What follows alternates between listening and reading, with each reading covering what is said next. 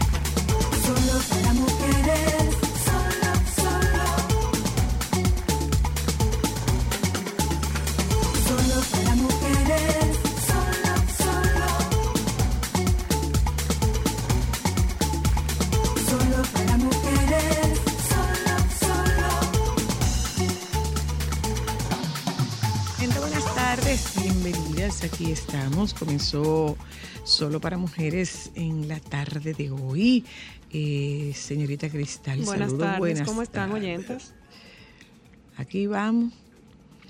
Aquí vamos. Mira qué buena, qué bueno. ¿Ustedes se acuerdan que habíamos hablado de que se había, de que no encontraban a, a la actriz eh, turca? Sí, Sí, ya apareció. esa es una muy buena noticia. Sí, sí, sí, sí, ya. ¿Y ya dónde estaba? No dice. Ella dijo que no quería preocupar a nadie. Bueno, lo importante es que está bien. ¿eh? Ella, ella dijo que no quería preocupar a nadie. ¿Mm? Mire usted, Toblerone ya no va a poder usar. eh, eso significa que yo no puedo traer, no hay que traer Toblerone porque ya no es el mismo. Jovan. No. No, dije que le van a quitar la montaña ya. si le van a quitar el- el- la montaña, el monte, entonces ya no traemos Toblerone.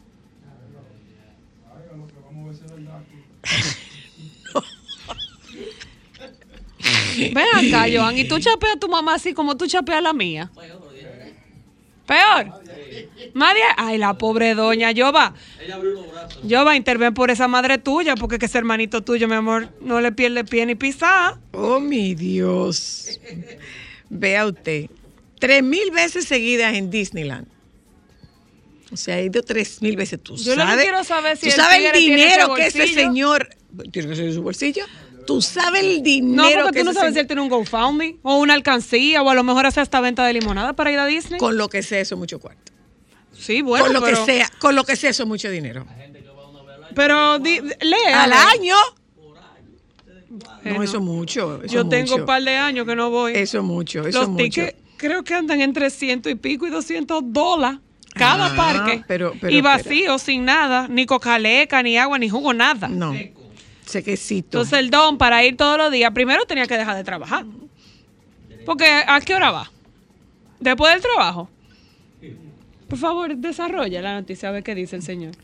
Espérate. El señor dice aquí que ha viajado hasta, eh, acuérdense de que Disneylandia es la que está en California. Sí. Esa no es la esa o, puede ser, no, no, puede ser Disneylandia, puede ser California o, o- o puede ser Europa también. Déjame ver. Pero no será Disneyland en español, que lo tradujeran No, así. no, no. Disneyland, el parque. Ah, tú ves. Mira tú. El parque lo declaró ciudadano de honor después de haber maña afuera, después de 366 visitas, no digo yo, debieron haberle dado una parte, un poco de acciones. Ciudadano honorífico O, de pero venga acá, dice, un ciudadano estadounidense de 50 años ha batido el récord de los Guinness tras visitar Disneyland casi 3.000 días seguidos. Jeff Ritz ha acudido al parque un total de 2.995 veces. Este hombre comenzó a visitar el parque en 2002 y desde ese momento ya no pudo parar. En total, lleva 21 ha 21 acudido un total de 8 años, 3 meses y 12 días. Wrights explica que la idea de ir todos los días comenzó como una broma hace casi una década, cuando Disneyland anunció que celebraría un evento de 24 horas. Según publica camiseta, desde el parque le declararon ciudadano de honor y le dieron una canasta de regalo. Esperemos que no haya sido la de los ositos que le dieron aquel que encontró el viaje cuarto. El hombre esperaba alcanzar todos los récords, pero su objetivo se vio interrumpido. Ándala, porra. Se interrumpió el objetivo en marzo por la pandemia. Los récords Guinness se llamaban hasta el año 2000 como libro de los récords Guinness. ¿eh? y, y este salto cuántico que está dando esto. No sé, Y pero está este como salto cuántico que está dando esta noticia. ¿Eh? ¿Qué es esto? Casos y cosas. No, no. Ahí está. Lo dejamos así porque la, la noticia con lo que sigue, la, la noticia con lo que sigue con el eructo más ruidoso de la historia. Que creo que no, él no tiene el, el Guinness por eso, ¿no? ¿verdad? Y el mayor número de caracoles sobre la cara. Y ponerse más camisetas a la vez. Un hombre se puso 227 camisetas. Señora. Ay, la gente tiene que El buscar mundo- oficio. el mundo necesita. Y el que no tenga oficio me puede llamar que yo puedo delegarle dos o tres de los míos. Pero para que me está. ayude. Claro, porque di que romper el récord por la mayor camiseta, el, la- el mayor grupo de camisetas a la vez. Dejamos la noticia hasta ahí. Dejamos la noticia que su objetivo se vio interrumpido en marzo de 2020 debido a la pandemia. No dice dónde es, no dice si es eh, en Estados Unidos, si es en Europa, digo, si es en Europa o si es en Estados Unidos, no lo dice. No lo dice. Señor, Bueno, mete tu mano. Bueno, eh, señores, ayer nosotros no nos referimos a qué bueno que apagaron lo que lograron Contener. apagar. No, no, se, se- se apagó el fuego de. Ya, de- por fin de- entero. Sí, sí. Pero eh, lo que pasa es lo siguiente: que esta es la temporada y todo apunta a que va a ser va a ser seca esta, esta temporada va, va a tener va a estar caracterizada por la sequía y al estar caracterizada por la sequía eh, lo que se hace es un llamado a, a ahorrar agua. Eh, yo he oído a, a Pedro eh, Pedro, nuestro compañero del Sol de la Mañana, hablar sobre eh, una situación que tienen en Arroyo Hondo con el agua de más de tres semanas. Eh, oí a Ámbar hablando de que tienen una situación con el agua en su casa, tuvieron una situación ayer y tienen una situación hoy. Entonces, eh, a, atención a esto porque parece ser, parece ser que vamos a tener problemas de agua, de abastecimiento. Entonces, vamos a buscar la forma de ahorrar agua. Y esto era hablando sobre el tema de sobre el tema de, de- los incendios forestales. Esta es, la, esta es la época de los incendios forestales, entonces vamos a, vamos a prestar atención. Si usted va al, si usted va a los a los montes, si usted va a los parques, si usted va a las áreas protegidas, tenga mucho cuidado de no tirar una colilla de cigarrillo, de no tirar un, de cuando usted enciende fuego, si va a calentar alguna comida, va a prepararse alguna comida, mucho cuidado de que, de que usted apague esto que, que usted eh, utilizó, saltó una chispa o lo que fuera, vamos a tener mucho cuidado, porque estuve leyendo que eh, entre 15, de 15 a 30 años se tomaría eh, la, la reforestación de esa especie en el área que estuvo afectada por el, por el siniestro en, en Valle Nuevo. Eh, señores, aquí tenemos, eh, bueno, otra vez, va- va- vamos a tener cuidado. Miren, eh, había un anuncio antes, mira a ver si ustedes lo consiguen por ahí, eh, dominicano, el agua es vida, no la desperdicie. Eso era como de Radio Continental, yo creo. Ay, santo. Era como de Radio Continental. Mira a ver si aparece. Yo creo que cobra, cobra, cobra vigencia, cobra actualidad. Y usted eh, eh, eh, en su casa usted puede hacer, usted puede hacer lo, lo pertinente. Porque, bueno, muchos tenemos tinaco, cisterna, pozo, pero hay gente que no tiene ni agua, ni pozo, ni cisterna, ni, ni, ni tiene tinaco. Entonces, vamos, vamos a crear conciencia y asumir nuestro deber ciudadano. A mí no me importa lo que le esté pasando al otro mientras yo tenga mi problema resuelto. Eso no es de buen ciudadano. Vamos a ver si ahorramos, si ahorramos el agua, porque definitivamente eh, se avecina una temporada muy seca y ahora mismo hay, hay dificultad de abastecimiento de agua eh, en algunos sectores de Santo Domingo. Cuidar el agua es responsabilidad de absolutamente todos. Um, ya tenemos nuestro programa en la tarde de hoy. Ay, Dios mío. Una huelga en San Francisco de Macorís. Ujú. Sí, una huelga en San Francisco de Macorís. Estuve viendo que van a incluir los servicios de salud mental en el SENASA. Eso es una muy buena noticia. Ojalá. Qué bueno, qué bueno, qué bueno. Bueno, eh, hoy- ¿lo encontraste, Alejandro? Dominicano, el agua es vida, no la desperdicie. Yo creía que era como así que se decía. ¿Mm? Salió el, el ex administrador de la lotería absuelto tras no encontrar pruebas en contra, en su contra que lo incriminaran en el caso 3. Bueno, ¿qué programa tenemos nosotras para la tarde de hoy? Eh, es un programa adulto, o sea que preste atención. Vamos a hablar de la disforia poscoital. ¿Qué usted hace después que tiene sexo?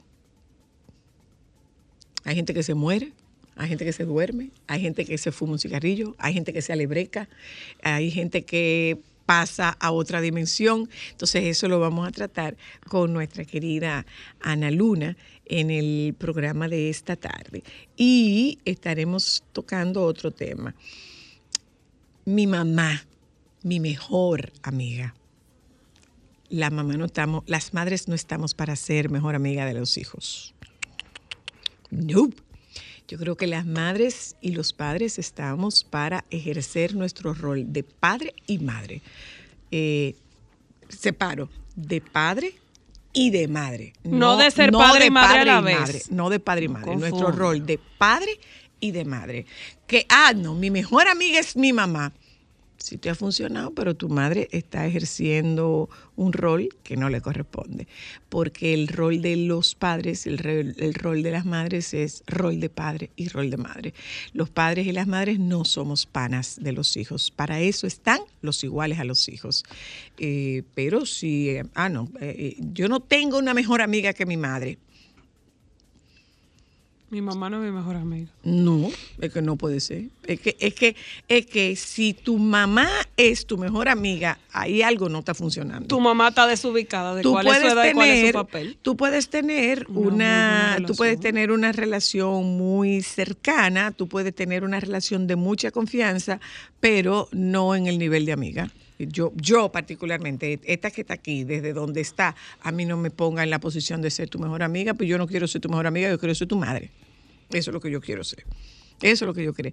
Que tenga una buena relación con, con mis hijas. Sí, yo tengo una muy buena relación con mis hijas. Chipeamos muchísimas veces, chipea una conmigo, chipeo yo con las dos, chipeo yo con una, chipean las dos conmigo, pero desde mi posición de madre nunca desde mi posición de amiga. Entonces, esto lo vamos a tratar, lo vamos a discutir en el programa en la tarde de hoy. También va a estar visitándonos Viena González del Teatro Guloya para hablar de mariposas en escena.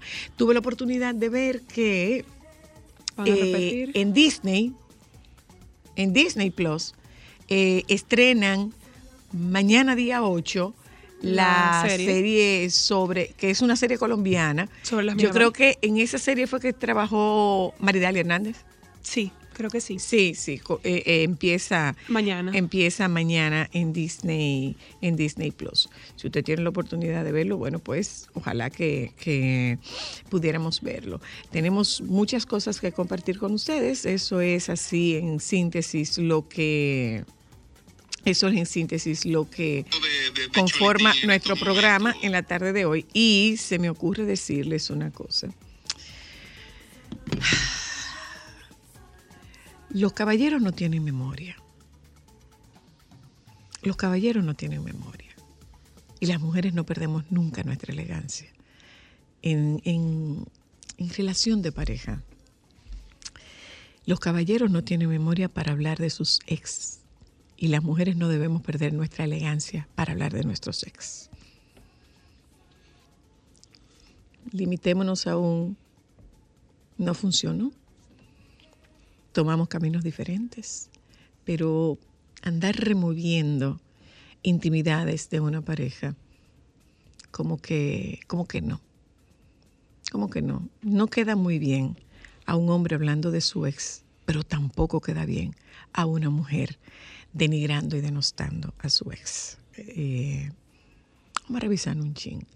Y se me ocurre, se me ocurre decir que si usted no lo sabía, quienes nos enseñan, dice el maestro Vicente Vargas, médico, psiquiatra, psicoterapeuta familiar y de pareja, quien nos enseña a ser pareja es la relación de pareja de nuestros padres.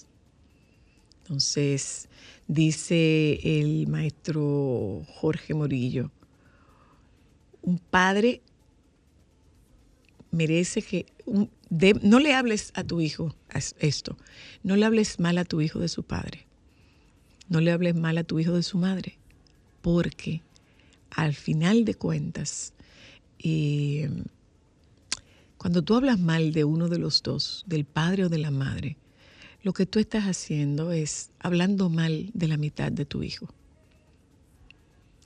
Y cuando tú elegiste a esa persona para formar pareja, probablemente lo hiciste desde, el, desde el- la ilusión, el proyecto, la idea, El amor. la concepción de que como padre sería una buena persona.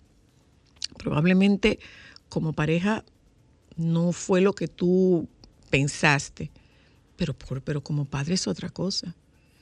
O probablemente como madre no fue lo que tú te imaginaste, pero como, como esposa no fue lo que tú te imaginaste, pero como madre es otra cosa. Entonces, a los hijos no se les habla mal de sus progenitores, aunque estos se lo merezcan. Tratemos de ver qué tanto nos queda a nosotras, qué tanto les queda a ustedes no resuelto en esa relación con su pareja, con su expareja, que usted quiera canalizarlo a través de sus hijos. Les repito, a los hijos no se les habla mal de sus progenitores, aunque usted entienda que se lo merezca. Y no es del todo sano o es para nada sano el que usted detracte la imagen de un padre frente a un hijo con la única intención de hacerle daño al padre o a la madre, cuando realmente el daño se lo está haciendo al hijo. Nada más eso. Lo suelto por ahí. Si a usted le resulta, bueno, pues le resulta. Pero es una pena que cuando usted habla mal de una pareja, usted no esté tomando en consideración lo que siente ese hijo cuando le hablan mal de una madre o de un padre. Nada más. Piensen eso. Los hijos no deben ser responsables de los problemas no resueltos de los padres. Esos son problemas que no se resolvieron en la pareja, pero que no tienen por qué traspasarse a los hijos. Porque después de todo, eso, además de todo lo que puede generar, genera un conflicto de lealtad. Yo quiero serle leal a mi papá, pero yo no quiero, no puedo tener una relación con mi papá porque mi mamá siente que yo estoy siendo desleal con ella. No puedo tener una relación con mi mamá porque mi papá siente que yo estoy siéndole desleal. Y mete a los muchachos en una crisis de lealtad que después tenemos que tratar de enderezar ese entuerto nosotros los terapeutas en los consultorios. Y es un fardo que esos muchachos andan arrastrando a lo largo de absolutamente toda su vida. Entonces, piénselo mejor, piénselo mejor. Por el bienestar de sus hijos, piénselo mejor. Ya volvemos. Para mujeres, solo, solo. Sol 106.5, la más interactiva. Una emisora RCC Miria. Déjame cambiar tus días y llenarlos de alegría. Solo para mujeres.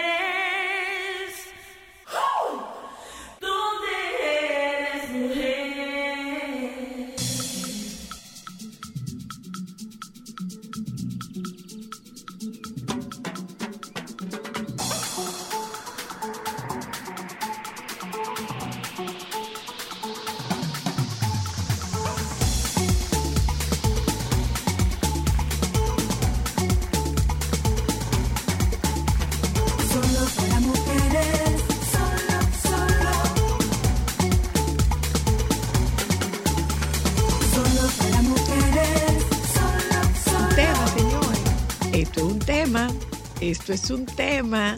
Y nadie mejor que la maestra de maestra, la amiga queridísima Ana Luna, para que nosotros toquemos el tema, este que no es el tema, es el tema. Eh, Ana querida, ¿cómo estás? Yo estoy muy bien y riéndome contigo desde hace rato, ¿verdad? Porque hasta la forma de, de hacer los anuncios han cambiado, lo cual me inspira. A comer salami. A comerte un poquito de salami. Mira, Ana querida, eh, ¿qué, qué es la dis- espérate, que tú nada más hablaste de sentir y Dime. el olor, y el olor, ¿Cómo fue? el, ¿Cómo el fue? olor, Sí. el olor, mi amor, ese es un olor inigualable. Ay, sí, ay, sí, ay, sí. A, mí- a mí particularmente me gusta así, como bien tostadito, fino, tostadito, pero con lo que yo me derrito, me derrito, me derrito, ese guisado, Ay, ay, ay, ay, ay. con un mangucito. Hoy habla de otra cosa. ¿verdad? Ana querida, ¿qué es la disforia poscoital? ¿Qué es eso? Vamos primero a definir lo que es euforia. Ok, por favor. Porque la mayoría de la gente, tú sabes, a veces no conoce lo que es disforia, ese es un término a los salami. Entonces, el término euforia es cuando tú estás sobreexcitado, es cuando tú te sales eh, de todo lo que son tus emociones, cuando tus emociones están muy intensas Ujú, y realmente tiene que ver con alegría. ujú. Entonces, en consonancia, su término opuesto, disforia, quiere decir todo lo contrario. En vez de estar intensa, excitada por las nubes, estoy abajo, callada, pausada, tranquila. Y en muchas ocasiones, en la disforia eh, cospoital nos referimos a llanto y tristeza. Mm, Espérate, llanto y tristeza. Sí, llanto y tristeza. O sea, a y ti te entristece. No, no, no, una reacción, no, no es que te entristezca. No es Claro, que ya te- está diciendo tristeza. No, no, no, no, no, no, no. Es que reaccionas con tristeza, pero no es que te entristece, que es diferente. Exactamente, reaccionas con tristeza. Oh, wow. Entonces, eh, esto, esto está estudiado desde hace milenios, porque Aristóteles se ocupó de eso. Ok. La posmodernidad, por supuesto, Freud se ocupó de eso también, eh, Freeman, Herbenio, etcétera. Y no se ha encontrado, eh, ahora hay un, un australiano, Robert Schweitzer, que está estudiando qué es la tristeza po- poscoital y todavía no se la ha encontrado. Aunque llegaremos, porque ya, ¿verdad? La ciencia está muy avanzada en muchos aspectos, la ciencia médica. Pero hay una cosa, Ana querida, eh, siempre se ha hablado de, de- de- del- del bajón que se produce particularmente en el hombre por un, por un exceso, o sea, es como un subión de todas estas hormonas de la felicidad, pero al mismo tiempo es un bajón drástico y entonces hace que este hombre entre en un estado de letargo, pero no, no sabía yo que podía entrar en, un en una situación de tristeza. Y yo te tengo una pregunta aparte de eso. ¿Esto es más frecuente en hombres o en mujeres? No, porque tú sabes que regularmente las sensibles somos nosotros, pero pudiera sorprender, ¿no? Antes se creía que era en hombres, porque eran los hombres los únicos que hablaban, las mujeres no hablaban de eso. Que, que puede estar ligado, eh, eh, está ligado a sentimientos profundos. Ellos, por ejemplo, si, si tuviste algún episodio negativo en el pasado, si fuiste abusada, violada o simplemente no querías, porque no tenemos que, no querías eh, y fuiste obligada a tener relaciones sexuales, pues eso pudiera ser, es una causa. Pudiera ser que la persona sí tiene una depresión, emociones reprimidas que en ese momento en que tocan esas fibras íntimas, eh, eh, surgen excitación, sentimientos encontrados, por ejemplo, con la cultura. Hay culturas en donde, Ah, por claro. ejemplo, eh, Medio Oriente. Lejano Oriente, en donde todavía el sexo es tabú y sencillamente para, para reproducción. Religiones que ya eh, la espada de Damocles, que es la religión sobre todos nosotros. Y entonces, eh, muchas veces si la relación no ha cumplido tus expectativas, más tú tienes un orgasmo, ahí como que se despierta todo, se abre una caja de Pandora. Y también, eh, es- pero es como dijo Zoila, es un descargo de hormonas un descargo de hormonas como son eh, la vasopresina, oxitoxina, eh, inclusive dopamina, Dopamina. ujú. copulina, copulina, eh, óxido nítrico, vasopresina, norepinefrina, prolactina, etcétera. Entonces, dicen algunos expertos, los que están estudiando eso ya con escáneres de resonancia magnética, que hay una depresión de la amígdala, de la de la amígdala amígdala del cerebro. cerebral, exactamente. Cuando esa depresión sucede o esa contracción fuerte, puede ser. Mira tú. Entonces, eh, sí, empezaron los hombres a quejarse de eso, pero ahora mismo el porciento de hombres se encuentra entre un 7 y un 10%. ¿Y saben de mujeres? A ver, Después de las encuestas modernas, 46%. el 46% de mujeres tiene disforia postcoital. No tiene, porque tampoco es una cosa, no es un síndrome del que tú sufres, Ok. ni es una situación, sino se te presenta. Una se te pregunta. presenta eventualmente. Una pregunta. ¿Esto es, pudiera ser algo temporal? ¿Esto puede ser eh, eh, algo parte de todo el tiempo? ¿Puede tener picos? ¿Con qué podría estar relacionado desde el punto de vista emocional, Ana? Exacto. Está Puede ser, perdóname, puede ser por una situación que esté atravesando la pareja ejemplo. en ese momento. eh, eh, puede ser, puede ser por algún trauma pasado. ¿Por qué podría ser? Mira, todas las anteriores.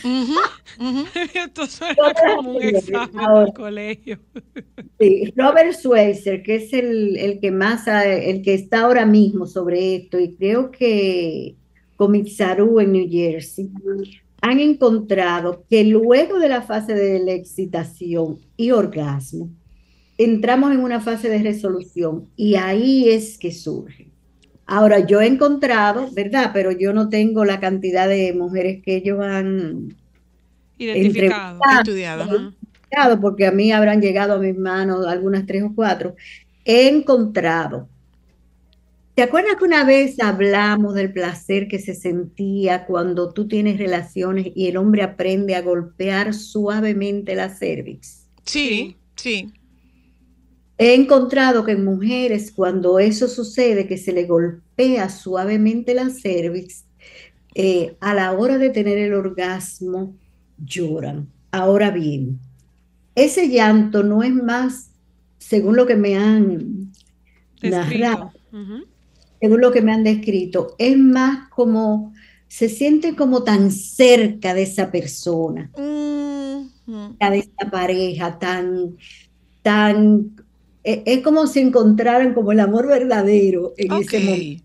el amor verdadero y sublime, lo que sería el verdadero amor, que la respuesta es el llanto, aunque en muchas personas es ansiedad, en otras personas es agitación. eh, entonces, eh, en los hombres, casi siempre, y eso lo conocemos todas, el sueño. Sí, Ah. sí, sí, sí. Sí, sí, sí. es esa sensación de sueño, de tranquilidad. En nosotros algo parecido. No nos dormimos, pero nos ponemos como de espalda, como en posición cucharita. Ujú. Acercamos así, como a sentir también es esa protección física, además de la protección emocional, cariñosa, etcétera. Pero mira, Ana, viendo aquí información sobre el- el- la disforia poscoital, me estoy encontrando con el dato de que podría aparecer tras la masturbación también. También. Sí. Sobre todo en los varones. En los varones puede aparecer sobre la masturbación. Bueno, Ahora- lo- ¿no miraste a Alejandro? ¿Qué fue? no mire así, Alejandro, pero, pero es que tiene Dile, lógica. Tiene lógica. Pero se escondió Alejandro después de esto. Tiene lógica. ¿Y por qué digo que tiene lógica? Porque se trata de este estallido, de, de este estallido de, de- de- hormonas que la- es, es lo mismo por, por penetración que por masturbación, porque es un estallido lo que hay. Pos- porque lo que sí es que debemos establecer que este sí, este, este, esta disforia se produce después del orgasmo. No es, no es después del coito, es después del coito con orgasmo o después del orgasmo por masturbación, que podamos establecer, que podamos establecer con claridad.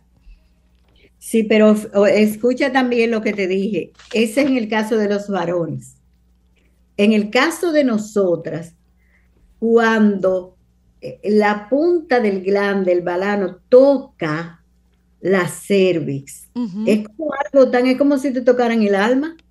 O sea, yo me imagino que si te tocaran el corazón con un instrumento, tú no lo vas a sentir porque tú vas a estar anestesiada.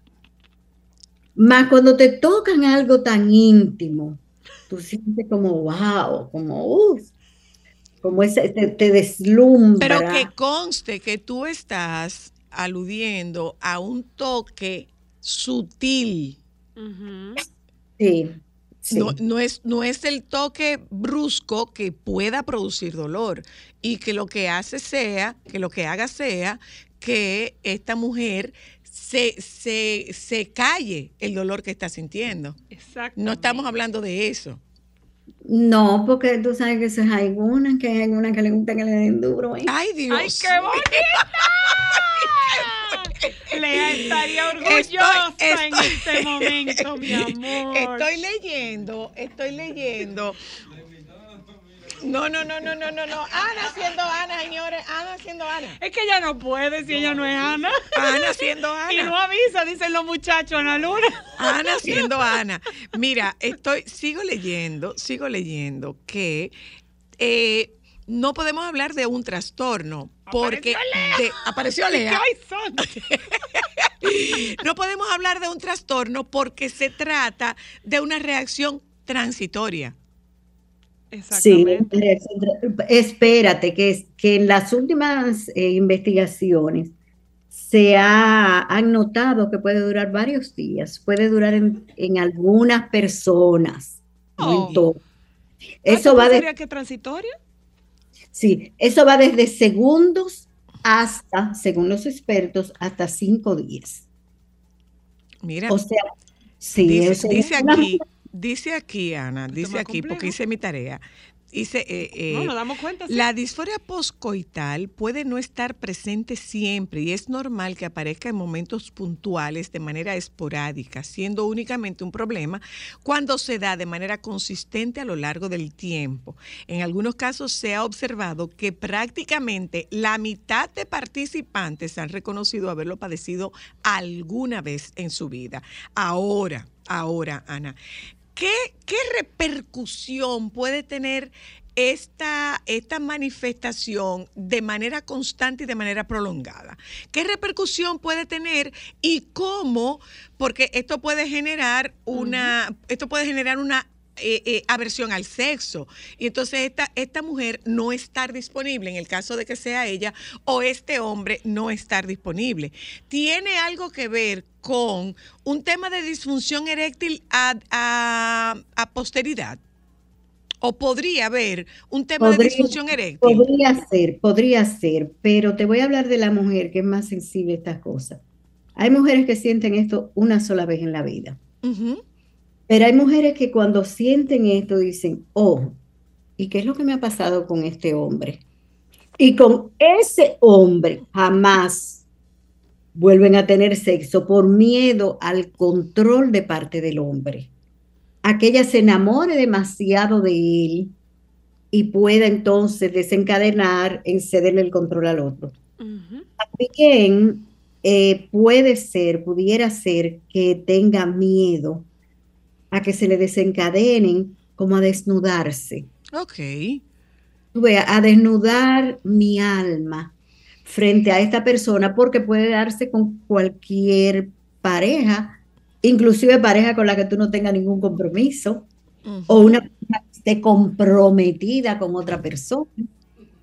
Y entonces tienden como a alejarse, a cuidar, porque es algo tan íntimo lo que se siente, es algo, es algo que viene, tú ves como el corazón de Jesús, como nosotros lo, lo, lo pintan, que es Ajá, como de Que lo tiene en la dentro, mano, ajá. dentro del corazón hacia afuera.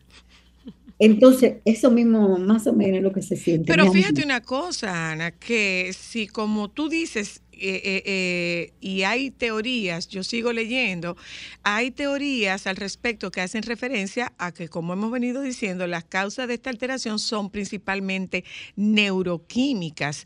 Sin embargo, siguiendo en este mismo contexto, se ha observado que a nivel biológico, como tú hacías referencia a la amígdala, en la cual se encuentra la amígdala del cerebro, en la cual se encuentra, se encuentra vinculada a la ansiedad y el miedo, entre otras emociones, disminuye su actividad durante el coito, pudiendo aparecer la disforia como consecuencia de la reactivación de esta parte del encéfalo. Pero, ¿qué ocurre, Ana? Que eso es una reacción orgánica. No necesariamente puede ser, o sea, que pudiera ocurrir en una sola vez con Sí. alguien que tú tuviste sexo casual. Claro que sí, una sola vez en la vida. Una sola vez en la vida. Ahora, hay mujeres que por su condición también, eh, las personas depresivas pudiesen tenerlo más de una vez. Tú sabes que parte de los síntomas, eso lo sabes tú mejor que yo, de las personas depresivas es que no se sienten queridos, no se sienten valorados. Entonces, cuando tienen frente a sí una persona que los ama, que le abre su corazón, que lo hace sentir bien, muchas veces se retraen llenos de duda y será verdad. Y es verdad que me quiere así, es verdad que yo me merezco esto. Entonces hay muchas cosas que, que envuelven eso. También hay, hay muchas contracciones poderosas en ambos sexos, Sí, pero sobre todo la mujer. en nosotras. Son unas contracciones que el cuerpo entero te vibra y podría ser eso una de las causas. Muchas mujeres se bloquean porque les da vergüenza. Mm. Pero hay otra cosa, señores, yo no sé si ustedes lo sabían. Hay una cefalea vinculada al orgasmo. ¿Ustedes lo Le sabían? da más a varones, le da más a varones. Hay una cefalea, vin-. Le sí, da más a varones. Hay una, una cefalea vinculada al orgasmo. Sí, señor. Hay hombres y mujeres que tienen un dolor de cabeza cuando tienen un orgasmo. Yes. Sí, entonces hay muchas personas también que, que no entienden eso, no entienden eso. Entonces empiezan, tú sabes, a juzgar, ¿será que se siente culpable? ¿Será que está dolorida? Eh, ¿Qué hice Lo- mal? La lastimé. sí, vinculan a insatisfacción, a Eso es un tema de activación de todas estas zonas del cerebro y además esta descarga hormonal que puede generar y de hecho genera este dolor de cabeza. Ahora, de nada nos sirve a nosotros tener esta conversación contigo, Ana, si no nos vamos al tema de tratamiento. Totalmente. Se trata, no se trata, cuándo hacer referencia y que esto sirva un poco para que tú puedas, porque por ejemplo, muchas mujeres buscamos ese, ese acurruque, ese... Esa contención. ese- que, que es muchas veces lo que más se disfruta del sexo. Lo que más disfrutamos del sexo muchas veces no es el sexo como tal, que lo disfrutamos. Es ese que, ese que te arropen, ese que te acunen, que te abracen, que, que, te envuelvan. Muchas veces es como, es como ese gran premio que va posterior al orgasmo. sentirme valorada, sentirme protegida, sentir que aunque te conozca poco o tengamos una relación de un año de 30, tú todavía estás ahí para mí. Entonces, eso también es movido por una hormona que se llama oxitocina. Oxitoxina, claro, claro. Ana. ¿se trata esta disforia poscoital? Fíjate, se trata con terapia más todavía que con medicamento, aunque hay que chequear, como te dije, hay que hacer una evaluación si la persona está sufriendo de depresión.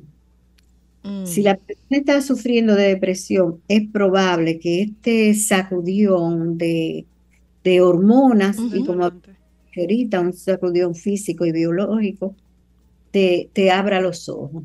Entonces habría que, que hacer evaluaciones, escala de presión de Beck y otras escalas, a ver si la persona tiene depresión. Déjame contestar esta llamada, Ana, querida. Buenas tardes. Hello. Buenas tardes, Zoila, Hola. admirador tuyo. Muchas gracias. Oye, eh, te está portando bien en la radio, te lo está haciendo excelente. ¿Me Al estoy portando bien en la radio? Wow. Déjame buscar una estrellita está- para ponérmela.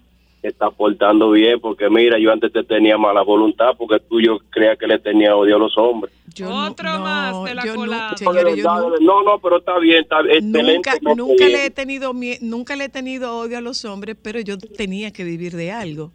Claro, claro, pero mira, bien de verdad, lo está haciendo de maravilla. Ah, muchas 100%. gracias. Muchas Oh, gracias. Yo Muchísimas soy, gracias. yo soy un señorcito de 51 años y me tocó una muchachita de 24. Oye, mi si no le doy esos trompones y esa nanga y esa cosa, se complica la vaina. Bueno, don. Por estar peleando fuera de su peso, vaya a buscar gente en, en su peso, dígole yo no. Hello. Hola, Hey, Desde la quiero- buenas tardes. Quiero hacer un comentario con relación a lo que decía la doctora.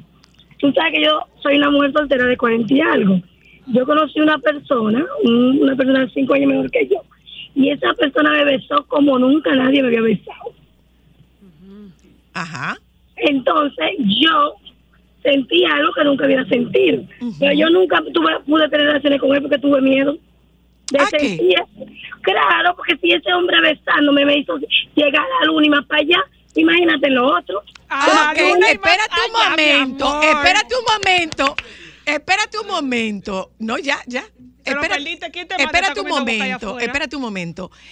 No hay acto más íntimo que el de un beso. señores. ¿Sí o no, Ana? Ay, Zoila, no me hable de eso. no.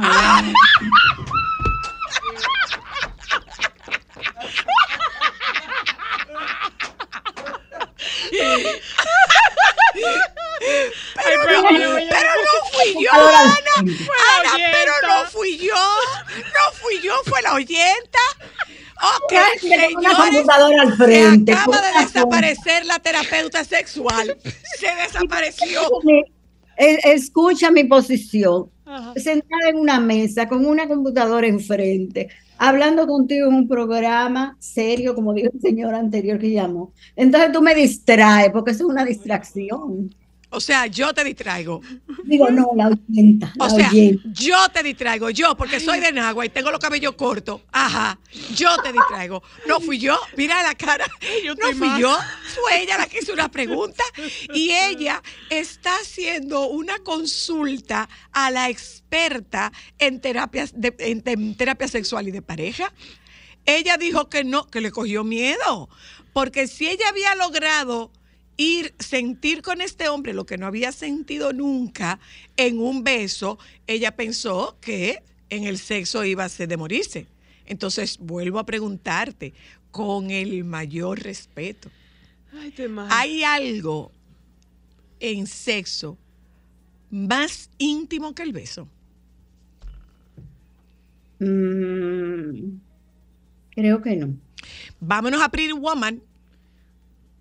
Sí. Fíjate, es que, el, es que en el beso te abre un canal energético que viene desde ahí, desde encima del hueso púbico, eh, y atraviesa todo el vientre, todo el diafragma, la garganta, la tráquea, hasta la boca. Entonces un beso es como, wow, como también, fíjate lo que ella dijo, ella logró un orgasmo con ese beso. Mm, Ahora fíjate los miedos, a dónde me llevan. ujú. En vez de arriesgarme y soltarlo todo y voy para allá y vamos a ver lo que pasa. Porque ¿qué es el orgasmo?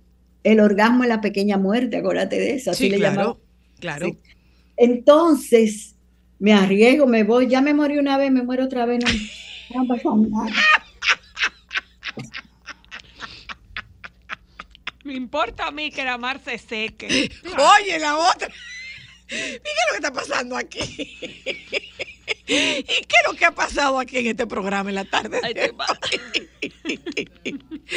Pero mira, en resumen, Ana querida, que nos demos cuenta de que eh, no es anormal que te entristezcas, que, que no solamente puede pasar, sino que de hecho Pasa. que te entristezcas, que no necesariamente está relacionado con ningún trauma de infancia, aunque podría estar relacionado, que no necesariamente está relacionado con ninguna deficiencia orgánica, aunque podría llamar la atención, pero que sepas que si esto es pasajero, que conste que además aunque parezca paradójico, puede tratarse de una tristeza placentera. de una tristeza placentera. Es como esa, esa tristeza. Es una nostalgia. Exactamente, a eso iba, que los poetas eh, antiguos llamaban nostalgia. Ese deseo de sentirme bien, ese deseo de sentirme sereno, ese deseo de sentirme en calma, eh, que podría compararse cuando estamos flotando en el mar, ujú. como flotábamos en el útero. Y de llorar. Y llorar. O sea, puede pasar, puede pasar. Y Hay varones, dejar- hay varones que se fuman un cigarrillo y hay mujeres que lloran. Ya, Que ya. lloran, no que gritan, que lloran. que, sí, porque gritar es otra cosa. Ándala, porra. Bye, bye, Ana. Bye, bye, Ana. Bye.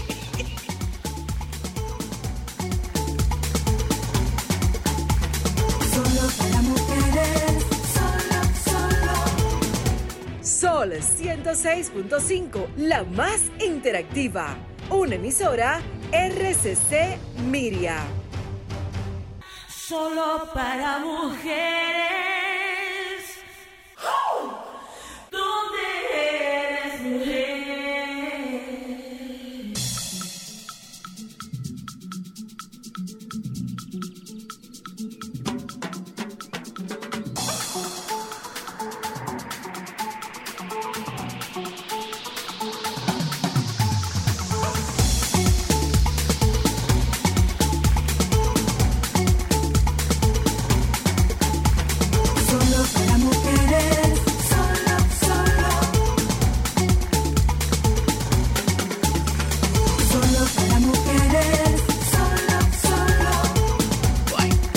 Eh, mira, Joan, ¿y tú no vas para... No es culpa de nosotros. ¿Tú no vas para el clásico, Joan?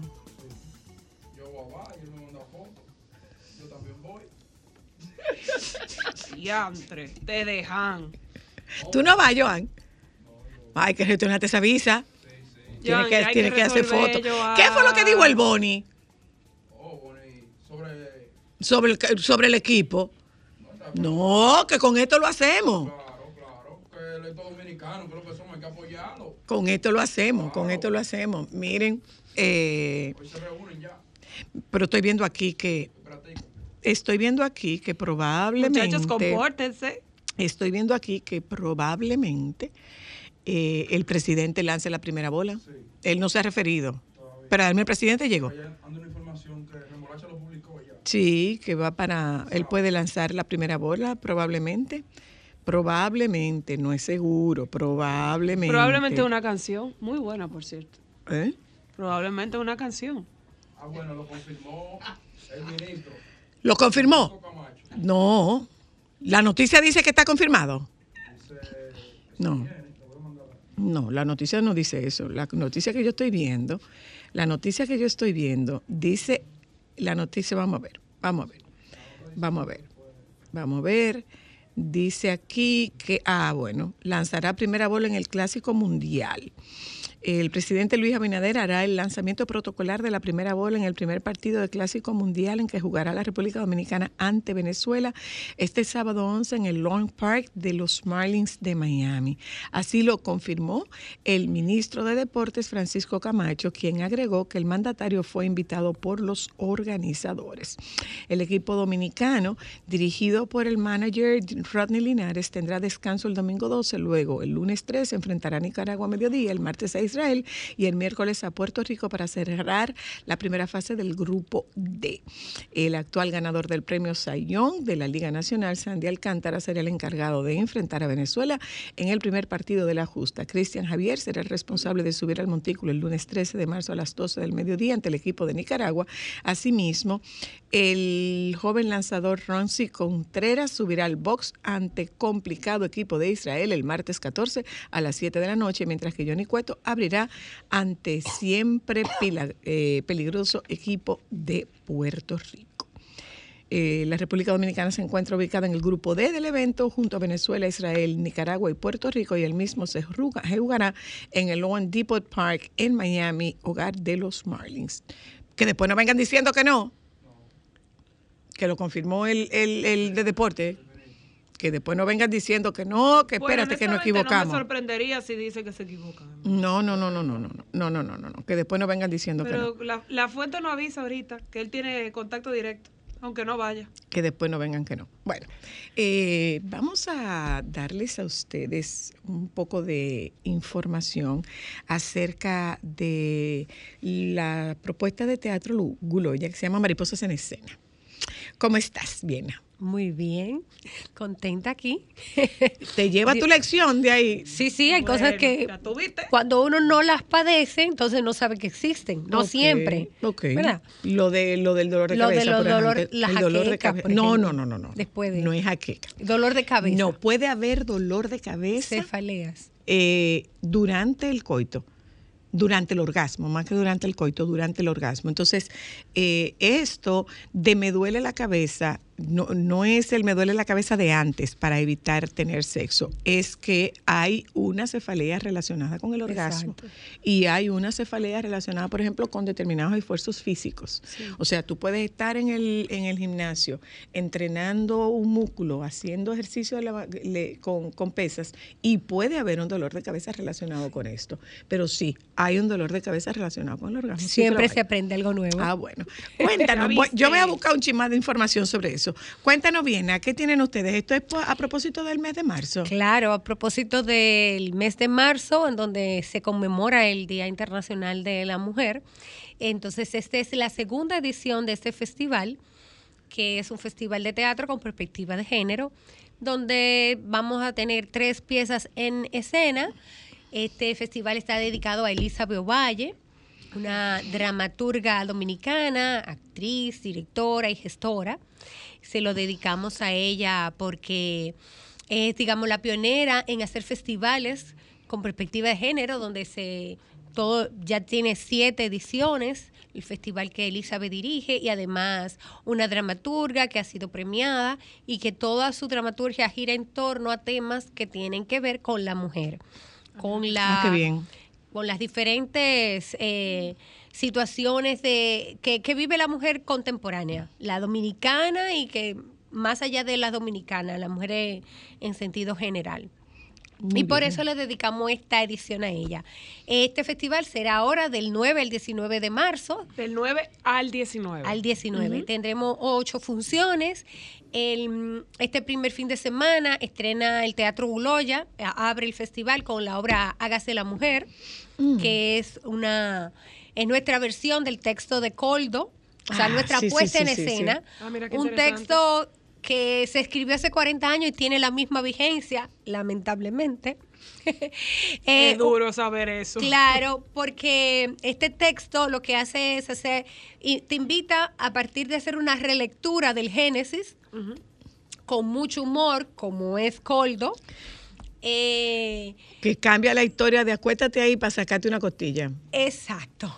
Eh, te hace pensar y, y cuestionarte hoy día cómo algunas maneras, algunas eh, formas de educación que nosotros hemos tenido nos llevan a las situaciones que hoy viven muchas mujeres y hombres que entienden las relaciones de una manera bastante disfuncionales, por decirlo de alguna manera. Entonces, esta obra, de manera muy jocosa, pero te invita a pensar todo esto y ver como la posibilidad de tener otro tipo de relaciones. Igualmente, a las otras dos obras, una es de Belani Productions, que es un joven dominicano, Ixen Ravelo, quien escribe la obra, se llama Muchachas. Esta obra, eh, que también la dirige el mismo Ixen, trabaja Robelixa Pérez. Eh, son, tres, son tres actrices. En ella eh, es sobre muchachas del servicio, cómo esta relación con las muchachas del servicio que tienen que hacer de todo, de, pasear a los perritos, atender, eh, se sienten violentadas porque le han puesto una cámara de vigilancia. Entonces entienden que esa cámara es su... Su calié. Exacto. Su calié. Y todo lo que ellas hacen, entonces es una obra con mucho humor, pero también vuelve a cuestionarnos los esquemas de, de comportamiento que tenemos. Una pregunta, ¿este contenido para este festival es para todo público o tiene restricciones de edades por, por la diversidad de los temas que se están tratando? Mira, eh, adolescentes y adultos. No es para niños porque no es que hay nada que los niños no puedan No, ver. pero es un texto aburrir. que no entienden. Es algo que no les Exacto, va a hay muchas cosas que no van a entender. Hay un texto, es un texto que no, No es que es un texto obsceno, ni que pasa nada. Explícito, no, no. No, simplemente que son temas que no lo van a entender. No es que no, son está, para que ellos. no está para ellos. Así, Exacto, como, joven. así como en el cine hay películas restringidas a determinadas edades, en el teatro debe En el teatro obras. también, pero jóvenes, adolescentes de 12 en adelante pueden ir acompañados de sus padres Esto, perfectamente. esto está, este festival está durante 19. dos, desde, fines desde, de, dos fines de semana. Este jueves desde jueves, jueves, sábado y De domingo. jueves a domingo. Sí, jueves, viernes y sábado es a las 8.30 de la noche y los domingos a las seis y media. Si usted anda por ahí, por la zona. Si no llegue, puede pedir un taxi, si no tiene Pero por el- una por el cosa, asunto de eh, los se puede- parqueos. ¿cómo, cómo se hace el tema de la, de la compra de esas boletas? Porque, por ejemplo, yo puedo ir a comer eh, y te voy a terminar la tarde en el en las más en, en el Guloya, voy a Ajá. terminar la tarde en el Guloya. Yo puedo comprar esa boleta ese día con anticipación. Sí, desde ya la puede comprar si entran a las redes del Teatro Guloya en Instagram. En Instagram o Facebook pueden encontrar cómo comprarla haciendo una transferencia bancaria. Ah, pues muy bien. y entonces la reserva. Entonces el festival concluye con la obra Tarascones, que es una obra de absoluto teatro en donde participa el, Elizabeth Valle, que es a quien le dirigimos, le estamos dedicando este festival. Eh, una obra dirigida por Elvira Taveras. Wow. Entonces es, son cuatro amigas que se reúnen a hablar y qué sé yo, y en esa hablar empiezan a eh, tirarse los trapitos al sol y a maltratarse un poco, a decir cosas que en otras circunstancias tal vez no, no, no, No lo no lo amparándose, amparándose en la impunidad de la amistad. Exacto. Y entonces es también igual. Ahí tratan temas, ¿no? Que tienen O que mejor ver con dicho, las relaciones. amparándose en la impunidad de la honestidad.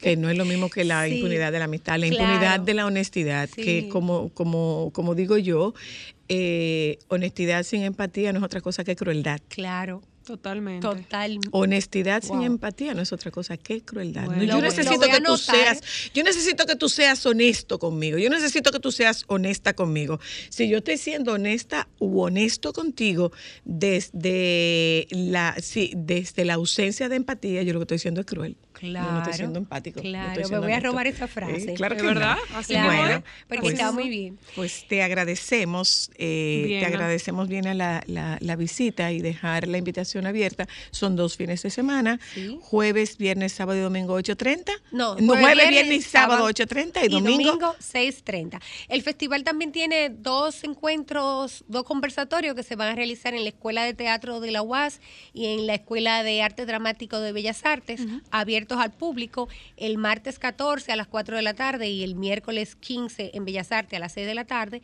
en donde se va a conocer un poco y hablar sobre la dramaturgia de eh, Elizabeth Valle, porque esto es uno de los de, de las aristas de este festival, no es que se dé a conocer eh, pues la dramaturgia femenina dominicana. Muchísimas gracias. Gracias a Gente, ¿qué les parece si nos vamos un momento a publicidad y tocamos este tema que es un tema controversial? Mi mamá, mi mejor amiga. Solo para mujeres. ¿Dónde eres mujer?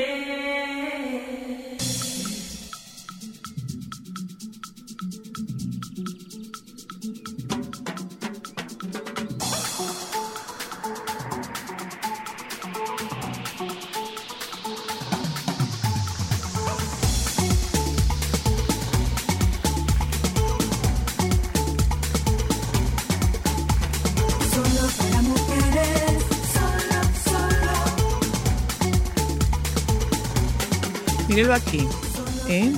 En casos excepcionales, los dolores de cabeza pueden ser consecuencia de la actividad sexual, especialmente de un orgasmo. Es posible que notes un dolor sordo en la cabeza y el cuello que se, se intensifica a medida que aumenta la excitación sexual. O con más frecuencia, puedes sentir un dolor de cabeza intenso y repentino justo antes o durante el orgasmo. La mayoría de los dolores de cabeza durante la actividad sexual no son un motivo de preocupación, sin embargo, algunos pueden ser un signo de algo grave como algún problema en los vasos sanguíneos que llegan al cerebro. Existen dos tipos de dolores de cabeza durante la actividad sexual, un dolor sordo en la cabeza y el cuello que se intensifica a medida que aumenta la excitación sexual o un dolor de cabeza pulsátil, intenso y repentino que ocurre justo antes del orgasmo o en forma simultánea con él. La mayoría de do- dolores de cabeza durante la actividad sexual dura al menos varios minutos, otros tipos persisten durante horas o incluso dos o tres días. Entonces, para que usted sepa, hay dolores de cabeza relacionados con el orgasmo. ¿Mm? Wow. Para que usted vea. Bueno, hablemos de este tema, que es un tema que genera controversia. El tema de mi mamá. Controversia y consecuencia, señora Luna. mi mamá, mi mejor amiga. Controversia y consecuencia. Ah, Háblame, háblame como hija. No, jamás en la vida, señores. ¿Cómo así de que mi mamá es mi mejor amiga? Pero mi mamá no parió su mejor amiga. Ella tenía una mejor amiga antes de parirme a mí. Y eso no va a cambiar. Porque una mamá jamás en la vida va a estar en las mismas etapas de un hijo o de una hija. Para uno decir que es su mejor amiga, tú no puedes tener un mejor amigo que ni siquiera habla. Tú no puedes tener un mejor amigo que depende de ti. Tú no te puedes sentar a beberte un trago con un mejor amigo de un año. Yo siento que tú puedes tener una yo creo que excelente eso- relación. Yo pienso que eso es más eh, vinculado a, a otra etapa. No, o sea, para nada. Yo tengo muchas amigas que siempre les he dicho, porque recuerdo de, de mi crecimiento, no digan que sus hijas son sus mejores amigas. No digan que sus hijos son sus mejores amigos, no publiquen eso. Ustedes no parieron a sus amigos, ustedes parieron sus hijos. Y siento que desde el momento en que una mamá y un papá, porque valga la redundancia, puede se puede dar en los dos casos, eh, aunque es más frecuente en las hembras, en las mujeres. En el momento que una mamá empieza a criar y a entender que su hija es su mejor amiga, eh, eso es receta perfecta para el caos. Porque una hija va a empezar a ver a su mamá como un igual y no la va a respetar y si- siempre se va a salir con la suya y va a entender que su mamá le va a apoyar todas las cosas, las buenas, las malas y las que todo, el- las malas, perdón, y las que todos hemos hecho durante este proceso de crecimiento hacia la adultez. Pero tú sabes que hay una situación y es que hay madres que tienen una relación muy disfuncional con un papá que es eh, con un papá que es infiel o como somos mejores amigas yo no tengo con quién desahogarme y me desahogo con mi hija que es mi mejor amiga sobre lo que yo estoy viviendo en mi relación de pareja y eso para nada para nada es recomendable. Hello. Hola. Se cayó. Alejandro Para nada es recomendable. Hola, buenas. Eso es Alejandro que mire, está tumbando la llamada. Hola. Voy a ser breve. Mire, los hijos no pueden ser amigos de los papás porque hay temas que ellos a su edad conversan entre iguales que no lo van a conversar con uno. Lógico. El papá puede ser un consejero de uno, pero nunca. Su hija, que es muy inteligente, conversa cosas con sus iguales, que no conversa con usted por respeto. Entonces, Yo una te lo que- podía acotar después Pero de eso. claro, es verdad. una cosa es que sea cómplice. A veces hay padres que cogen, como usted menciona, a los hijos como cómplices si se tiene una relación disfuncional. Pero el hijo no tiene que ver con ese problema de, de su padre. Como, como No, y entonces, entonces yo, yo tengo tanta confianza con mi hija y yo me desahogo de lo que yo estoy viviendo con su papá. No, usted no tiene por qué involucrar a su hija en Pero eso. aparte de Hola, eso- hello. Sí, buena. Hola. Creo que el término amigo y mejor amigo está más empleado. Usted puede ser amigo de su hijo, no puede ser mejor amigo. Yo diría que ¿Por usted puede, yo que diría que usted siquiera. puede tener una buena relación con su Sí, hijo, Sí, buena- pero no, buena pero no en el nivel de la amistad. No. No, no, no, no, por supuesto. Yo puedo salir con mi hijo un día, ya mi hijo mayor, a lo que sea, un día dar un trago. Pero yo no puedo salir con mi hijo mío de trago y canchanchan mío de mis amigos. Porque hay, Exactamente. hay, hay cosas que entre amigos se hacen que para un hijo será vergonzoso. que Pero se claro. y que se Sí, o sea, hablan. tú- cada quien tiene que darle lugar a cada quien. Y tú tienes que orientarlo y llevarlo al círculo de amistades tuyo para que él pueda aprender algo. Pero, no puede un estar- momento, tú no- lo vas a llevar hasta el círculo de tus amigos como tu sí, pero- hijo, como No, tu como hijo, no como claro, un claro, miembro de claro. ese grupo. No, no, no. Claro, no, no, como hijo. Claro. Simplemente para que él vea socialmente el, el, el tipo de hombre. Que es lo que hay, claro. sí, que lo para que- que pueda porque tú no, empezar tú a no puedes llevar, tú lo que no puedes llevar a un, un niño meter un salón, porque entonces tú un día tú puedes ir al salón con su mamá dos días, pero no metió en un salón, metió en actividades, porque ya como están grandes deben cada quien ir llevando su salón. Pero, Es pero, que pero es que es que mi rol es que mi rol en la vida de mis hijas no es de sus amigas. Mi rol en la vida de mis hijas es de su madre. No de su amiga. Porque yo no yo- soy amiga yo- de mis hijas. Tengo una excelente relación con ellas. Y además de eso, o sea, es que la relación de, de- de maternidad y de paternidad es vertical. Aquí están los padres y aquí abajo están los hijos. La relación no es horizontal. Papá, mamá e hijo no están en el mismo nivel. No pueden estar. No es sano, no es saludable que usted quiera convertirse en la más canchanchana de sus hijos, por el amor de Dios. Hola, hello. Buenas. Hola. Mi- Mira, yo pienso que, es que ustedes están dando un sentido literal a la frase. Eso es en sentido figurado. Eso es yo decirle No, a no, mi no, hijo- amigo. Déjame, déjame Hay gente escucharte. que lo déjame toma escucharte. literal. Dime, dime. dime. No, no, es un sentido eh, eh, figurado que yo diga a mi hijo, mira, nadie, ninguna persona, ningún amigo te va a consentir más que yo y va a quererme más el bien para ti. Así que cualquier, cualquier situación que tú tengas, consúltala conmigo, que soy tu mejor amigo, entre comillas. No, tú eres su papá. No. Mire, Tú eres su papá, y- no su mejor y amigo. ahí le puedo Y tú decir- puedes aconsejar a tu hijo desde tu posición de, De papá, papá. no desde tu posición de amigo. Y Porque, además- porque para amigos, tu hijo tiene sus, sus amigos. que son sus iguales, pero además, por ejemplo, pasa lo siguiente, muchas veces los papás dan por sentado que por tener una buena relación mi hijo me lo va a contar todo. Señores, no lo va a contar todo, usted no lo contó todo, usted todavía no lo cuenta todo. Porque hay cosas que eh, tú puedes hacer que tú vas a decir, si yo le cuento eso a mi mamá, me mata. Si yo le cuento eso a mi papá, me mata. Pero claro. Y para eso están sus iguales. Pero para eso están los que son Y de lo- su y lo- edad y de su generación. Y los que hermanos. sí son sus y mejores los hermanos amigos. que están en el mismo nivel. Claro. Y los hermanos que están en el mismo Y nivel. eso- Que estamos siendo literales. Es que hay una diferencia entre el rol de padre y de madre y el rol de amigo. Los amigos son los iguales. Los padres no pueden nunca ser iguales a los hijos.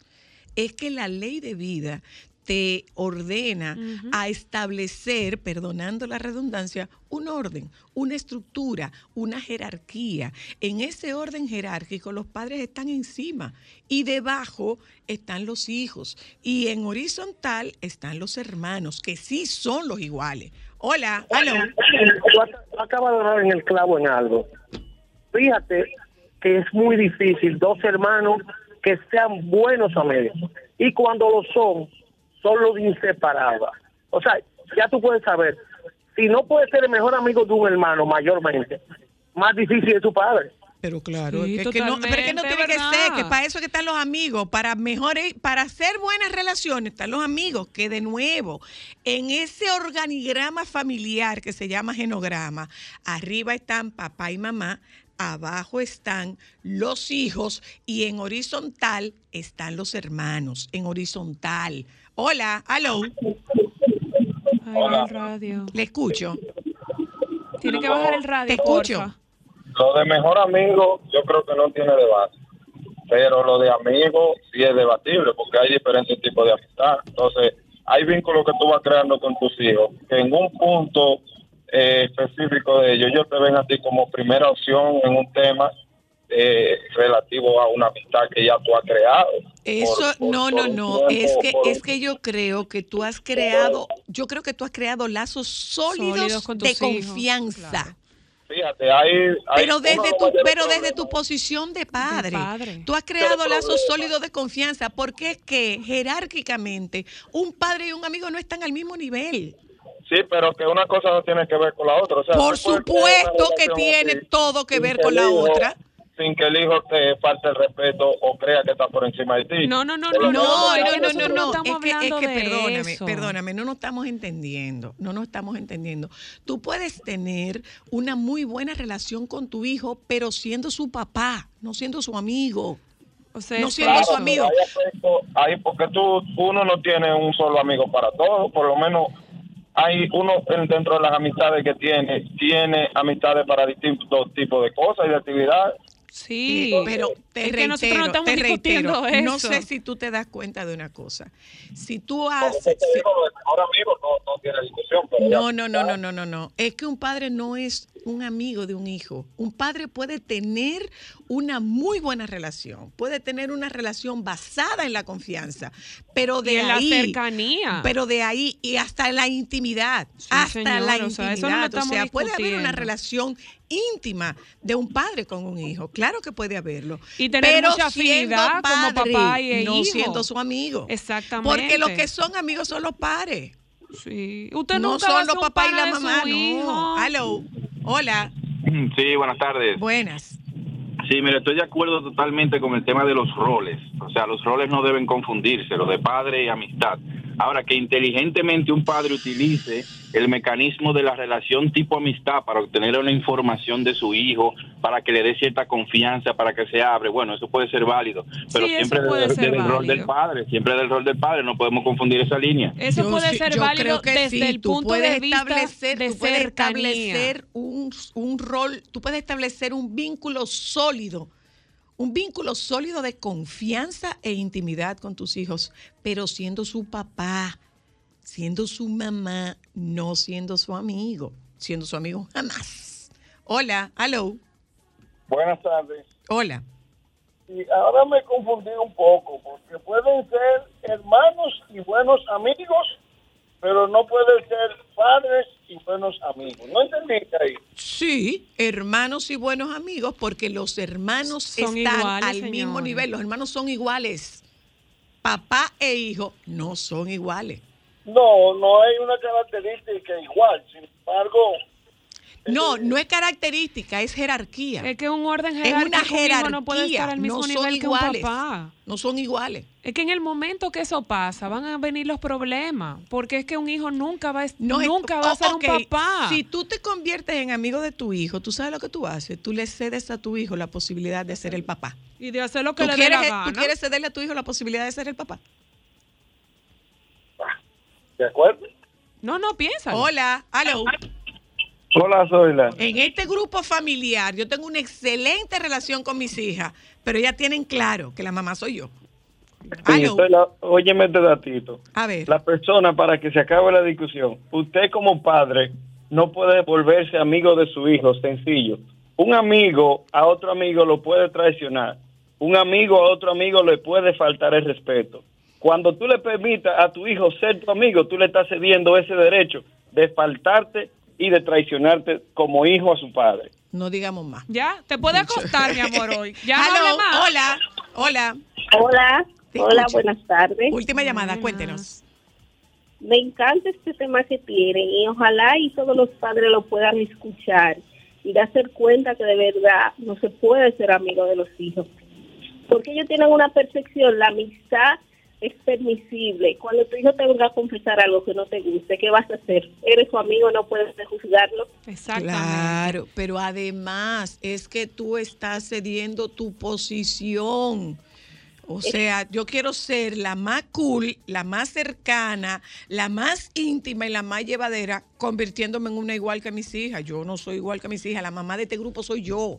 Porque yo te voy a poner un Punto. ejemplo. Yo quiero salir lunes, martes, miércoles, tú te vas a trasnochar y yo te voy a pedir permiso y tú me vas a decir que no. Yo no te voy a respetar porque tú y yo somos amigos, tú y yo somos iguales. Entonces, ¿a qué me vas a ver a mí la posición de no, tú no vas? ¿Por qué? Porque yo soy tu papá, pero tú no eras mi mejor amigo. O porque yo soy tu mamá, pero tú no eras mi mejor amiga. Puede generar confusión. Ustedes, uno, yo tengo una tremenda relación con mi mamá, pero no es verdad que yo la llamo para contarle todo lo que hago, cuáles son mis miedos. Yo primero depuro lo que voy a conversar con ella y converso desde la base de cuando yo necesito una orientación de mi mamá. No de mi amiga, o sea, yo no la voy a llamar por cosas tan banales como, mira, eh, me voy a cortar el cabello. Eh, ¿Qué tú crees? ¿Me pongo rubio o, o- o me lo dejo moreno? ¿O me voy a hacer una operación eh, de los senos? ¿Tú crees que me quedaría bien? O sea, si ya yo he agotado pasos y tengo que tomar decisiones importantes de peso con las que yo necesito la guía de la mujer que me parió, que me, mantu- que me mantiene y que ha sido un soporte en mi vida, ahí yo voy a recurrir a mi mamá.